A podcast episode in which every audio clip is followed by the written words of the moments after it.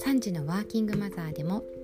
豊かな自由を得て大切な人と楽しく丁寧にそして謳歌しながら生きたい。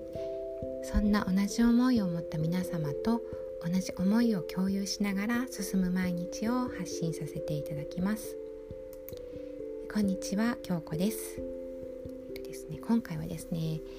えー、皆さんですねせっかくの新たな知識を無駄にしていませんでしょうか？はい、えー、聞いた音声をさらに自分のために有効に使う方法について、えー、お話しさせていただきます。はい。えー、音声発信を聞いてくださる方々は、え、とてもですね勉強熱心だとお聞きしております。音声はテレビや YouTube 読書と違い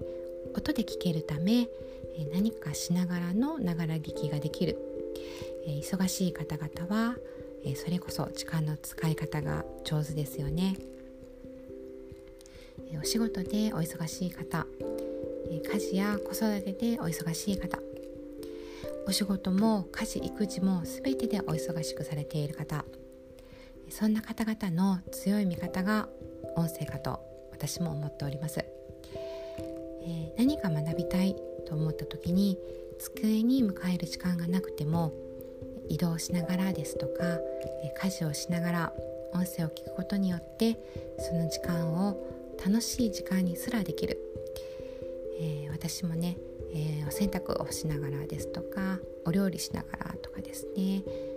まあ、そういった、えー、音声を聞いているとこう毎日の家事が本当に楽しくなるんですね。であのその音声は何度でも繰り返し聞けるということもメリットでありますよね。いくらながら聞きができるとはいえその時々で常に集中しているかといえばそうでもありませんよね。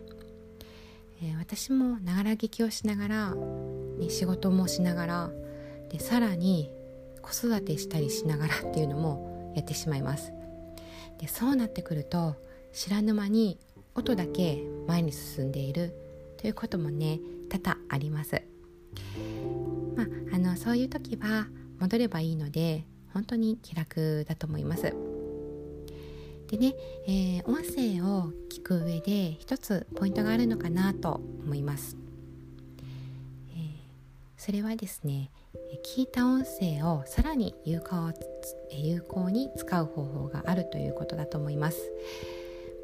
あの繰り返し聞くことということも利点であるかと思いますが、えもう一つの利点としてというかポイントとしてメモを取るということ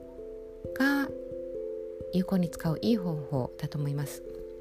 で音声はながら聞きできるから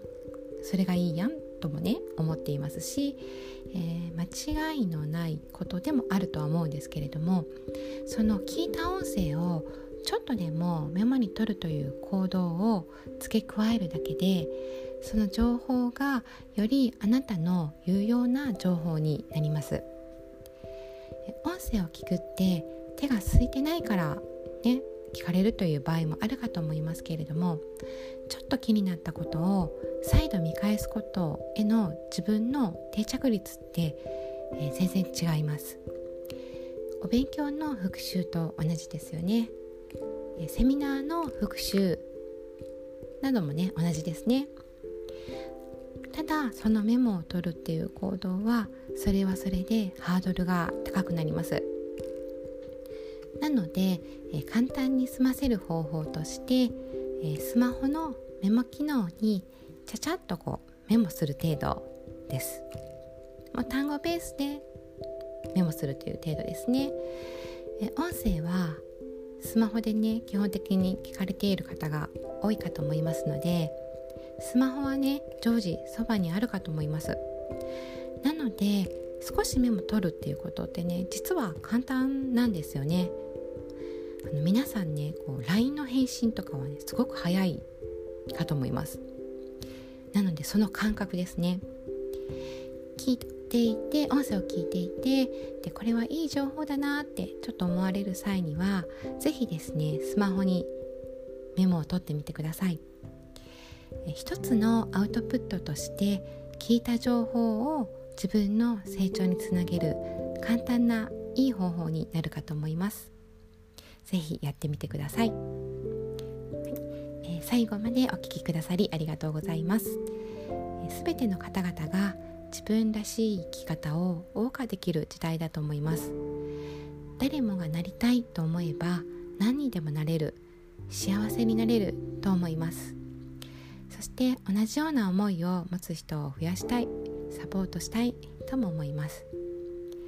この音声での出会いで皆様にそして私にとりましても未来を少しずつ変えていける出来事となりますように。ありがとうございました。